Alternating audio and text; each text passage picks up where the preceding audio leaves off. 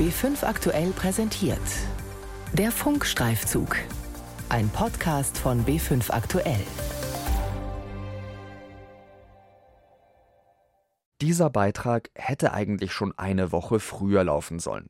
Doch dann fing mitten in der Recherche meine Nase an zu laufen, mein Hals zu kratzen und mein Kopf weh zu tun. Auf einmal bestand bei mir selbst der Verdacht auf Corona. Schnell zum Hausarzt, Stäbchen in Mund und Nase und ab nach Hause. Warten aufs Testergebnis. Noch am gleichen Tag um 22.41 Uhr abends dann die Entwarnung. Negativ. Zum Glück. Ich bin Jean-Marie Magro, arbeite für die Politikredaktion und habe herausgefunden, Deutschland hat im Vergleich zu anderen Ländern eine vorbildliche Laborinfrastruktur. Wir testen sehr viel und schnell. Aber jedes Bundesland macht es ein bisschen anders. So ist das im Föderalismus. Eine einheitliche Linie fehlt bisher. Streit um Teststrategie. Was Deutschland besser machen könnte. Ein Funkstreifzug von Jean-Marie Magro. Magdalena und Vincent sind ein Paar. Die beiden Journalisten wollten nach einem anstrengenden Jahr im Herbst Urlaub machen. Kein Risikogebiet, sie sind sehr gewissenhaft. Sie flogen an die Algarve-Küste in Portugal und verbrachten dort drei Wochen auf Campingplätzen. Freier Himmel, seriöse Hygienekonzepte, sehr niedrige Fallzahlen. Sie machten sich eigentlich keine Sorgen, als sie am Flughafen München wieder aufsetzten. Ein Test war zwar kein Muss, da sie ja nicht aus einem Risikogebiet kamen, sie entschieden sich aber trotzdem dafür. Und dann waren wir mitten in der Nacht in diesem Testzentrum und haben uns schön in den Rachen pieksen lassen. Und daraufhin haben wir am nächsten Tag auch schon das Ergebnis bekommen. Und da war ich dann positiv und mein Partner negativ. Die beiden saßen zusammen in ihrer kleinen Münchner Wohnung. Ein paar Minuten brauchten sie, um zu realisieren, was dieses Ergebnis bedeutet. Ich habe es erstmal alles nicht glauben können. Ich dachte erstmal, das ist ein Fehler, weil wie kann es sein, dass mein Partner negativ ist und ich bin positiv, wenn wir die ganze Zeit miteinander verbracht haben? Für Magdalena war klar, was nun folgen würde. Zehn Tage lang würde sie sich in Isolation begeben müssen, die Wohnung also nicht mehr verlassen. Komplizierter wird es bei ihrem Partner Vincent. Wie kann es sein, dass der die Krankheit nicht hat? So sehr überrasche ihn der Fall nicht, sagt der Virologe Jonas Schmidt-Schanasit von der Universität Hamburg. Das sieht man nicht selten, gerade eben auch in Familien, dass sich nicht alle Familienmitglieder infizieren. Für derlei Fälle gibt es verschiedene Möglichkeiten. Die negativ getestete Person könnte die Krankheit schon hinter sich haben. Es wird auch noch immer geforscht an einer möglichen Hintergrundimmunität. Also, dass Personen zum Beispiel mal mit einem anderen Coronavirus in Berührung kamen und das Immunsystem schon eine Antwort auf den neuen Erreger hat. Oder ein Grund kann natürlich sein, dass hier jetzt die Partnerin gar nicht mehr infektiös ist. Also dass man das Virus nachweist, also die virale RNA, aber dass die Menge eben nicht ausreichend ist, um eine Infektion beim Lebenspartner ähm, eben hervorzurufen. Das Gesundheitsamt in München verschaffte Vincent einen Termin für einen zweiten Corona-Test. Fünf Tage nach dem ersten Test. Auf dem Fahrrad und so gekleidet, dass nur noch die Augen frei waren, fuhr er zum Testzentrum auf der Theresienwiese. Schon kurze Zeit später das Ergebnis. Circa 24 Stunden später, Samstag früh. Also Freitag um 9, 9.30 Uhr habe ich mich testen lassen. Und Samstag 8.30 Uhr, glaube ich, habe ich geschaut, ob es schon Ergebnisse gibt. Ich dachte, ich, ich kriege noch nichts. Dann war aber tatsächlich ein Ergebnis da und es stand da, es ist negativ. Selbst nach so viel Zeit, in der das Paar auf engstem Raum zusammenlebte, bleibt es beim negativen Ergebnis. Für den weiteren Verlauf ist das nicht unerheblich. Ich habe jetzt einen Bescheid bekommen vom Gesundheitsamt, dass ich vom 10.10. .10. bis einschließlich 3.11. in häuslicher Quarantäne bleiben muss. Insgesamt also fast vier Wochen. Deutschland ist bei der Labordiagnostik eines der führenden Länder der Welt. Schon jetzt werden über 1,1 Millionen Testungen in der Woche durchgeführt. Aber der Fall von Magdalena und Vincent offenbart mehrere Herausforderungen an eine nationale Teststrategie in Deutschland. Zuerst einmal, wer soll getestet werden? Wann sollte der Abstrich gemacht werden? Und wie lange sollte die Quarantäne von Kontaktpersonen dauern? Vincent muss 14 Tage in Quarantäne bleiben. Und sie beginnt mit dem Ende der Isolation seiner Freundin Magdalena. Vincent könnte sich ja rein theoretisch noch am letzten Tag ihrer Isolationszeit anstecken. Und weil das Gesundheitsamt kein Risiko eingehen will, rechnet es die Inkubationszeit von 14 Tagen auf die Isolationszeit der Infizierten drauf. Der Virologe Schmidt-Scharnasit sagt, in solchen Fällen wäre es gut, die Quarantäne zu verkürzen. Wenn die Patienten eben nicht mehr krank sind, sind sie auch nicht mehr infektiös ja, und können das Virus eben nicht übertragen. Insofern kann man sicherlich, wenn man hier auch mit einer relativ kurzen Inkubationszeit rechnen kann, bei ihm zwischendurch auch einen PCR-Test machen und ihn früher eben auch aus dieser Quarantäne in dem Fall entlassen. Der Virologe Schmidt-Scharnasit unterstützt dabei den Vorschlag seines Kollegen Christian Drosten von der Berliner Charité. Der plädiert für eine Quarantäne von fünf Tagen bei Personen, die Kontakt zu einer infizierten Person hatten. Wenn sie also nach fünf Tagen noch immer negativ sind, sollte ihre Quarantäne beendet werden. Bisher haben sich Bund und Länder nicht darauf geeinigt, die Quarantäne zu verkürzen. So wie es überhaupt sehr schwer scheint, dass sich Bund und Länder überhaupt auf etwas einigen.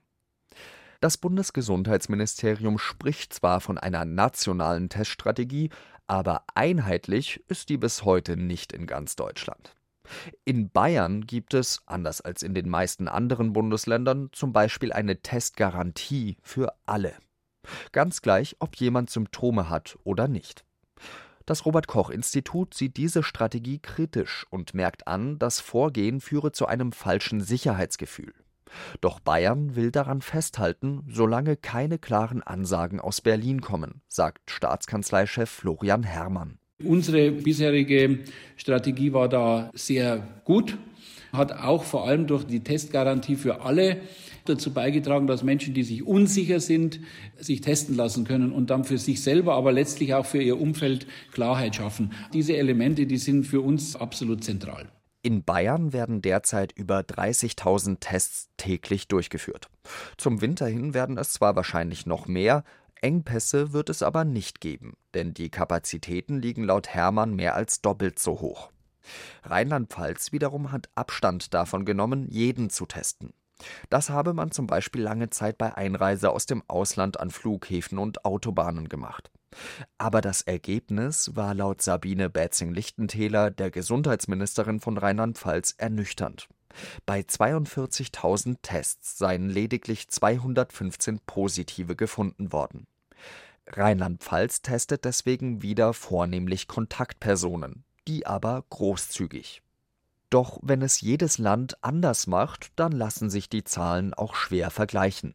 Wenn also manche Bundesländer weniger Infizierte haben, dann könnte das auch daran liegen, dass weniger getestet wird.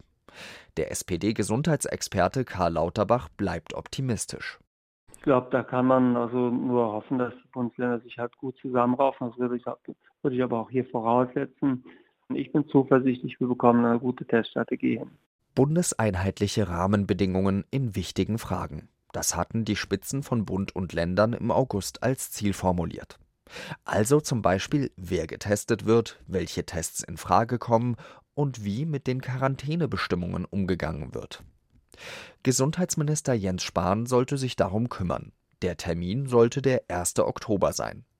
Die Gesundheitsministerin von Rheinland-Pfalz, Sabine Betzing-Lichtentäler, SPD, kann sich noch gut an diese Zeit erinnern. Am Telefon erzählt sie uns. Wir haben als Länder in zahlreichen Telefonschalten, Videokonferenzen den Bund immer wieder auch danach gefragt. Wir wollen jetzt was sehen. Die Herbstferien rücken immer näher. Und dann kam auf einmal die Meldung, wir kriegen es nicht zum 1.10. hin. Aus dem 1. Oktober wird also nichts. Stattdessen kündigt das Bundesgesundheitsministerium an, die neue Testverordnung werde zwei Wochen später, am 15. Oktober, in Kraft treten. Ein schwacher Trost für die rheinland-pfälzische Gesundheitsministerin Betzing-Lichtentäler. Man habe Vorbereitungen getroffen und sich darauf verlassen, dass der erste Zehnte eingehalten werde. Für die Bundesländer geht es dabei um Ausgaben in Millionenhöhe für die Teststationen an Flughäfen und Autobahnen zum Beispiel. Das macht Bezing-Lichtentäler klar. Das ist schon echt ärgerlich. An dieser Stelle sei gesagt, dass der Bundesgesundheitsminister auf mehrfache Nachfrage nicht für ein Interview zur Verfügung stand. Am 15. Oktober trat tatsächlich eine neue Testverordnung in Kraft. Allerdings in abgespeckter Form. Eine einheitliche Test- und Quarantäneregelung für Reiserückkehrer tritt erst nach Ende sämtlicher Herbstferien im November in Kraft. Darüber hinaus beschränkt sich die neue Testverordnung darauf klarzustellen, welche Rolle Antigen-Schnelltests in Zukunft spielen sollen. Die galten als Hoffnungsträger von Kinobesitzern, Konzert- und Sportveranstaltern, weil damit, anders als beim aufwendigeren PCR-Testverfahren, infektiöse Patienten auch ohne Labor schnell identifiziert werden können. In der Testverordnung des 15. Oktober steht, dass Pflegeheime und Krankenhäuser diese Antigen-Schnellteste großzügig nutzen können.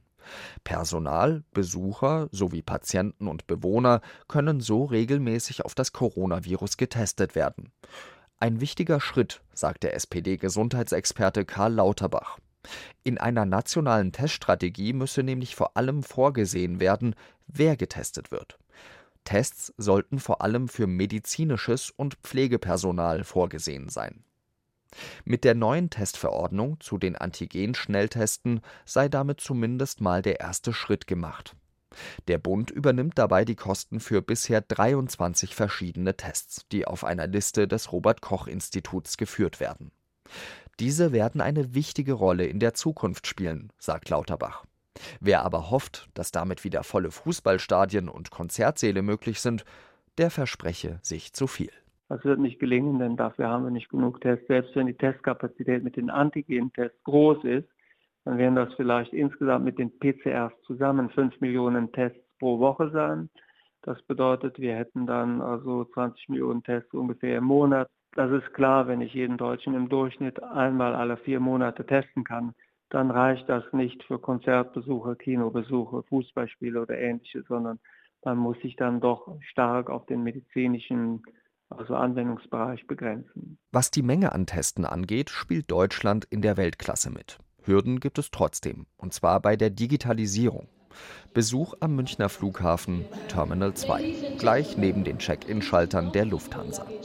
Dort hat Hans-Georg Klein vom medizinischen Labor MVZ in Martinsried mit der Unterstützung des Flughafens ein Testzentrum eingerichtet. Klein ist Labormediziner und Geschäftsführer.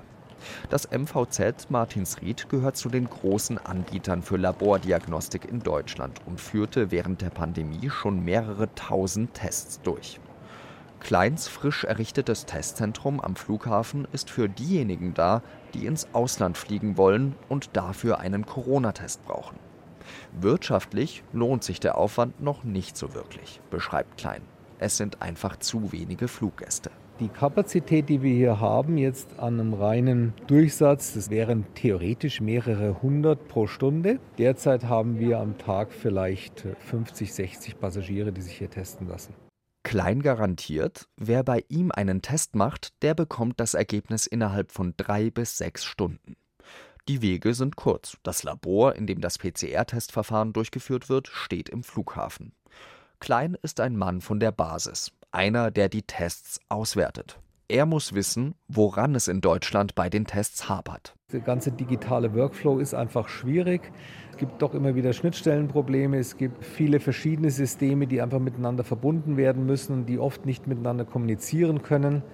Was ich auch immer mal wieder angeregt habe, ist auch eine gemeinsame Datenbank natürlich, die wir hier in Deutschland pflegen. Und zwar nicht nur mit den Getesteten, sondern auch vor allem mit den Verläufen. Klein führt durch das Labor im Terminal 1.